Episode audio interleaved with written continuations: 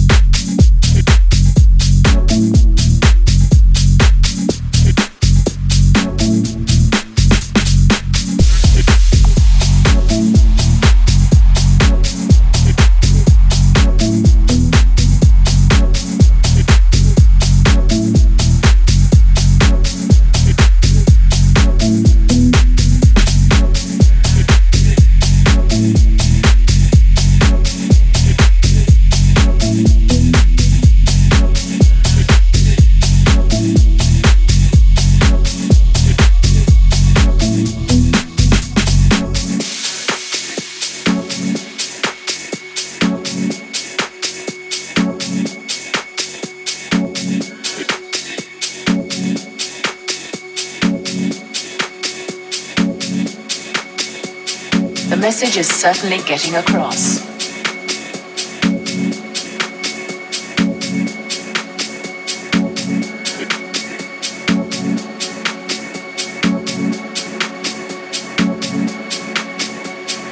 Some newspapers have called acid house music a sinister and evil cult which lures young people into drug taking. The message is certainly getting across acid house music, acid house music, acid house music. drug taking. Acid house music. Acid house music. Acid house music.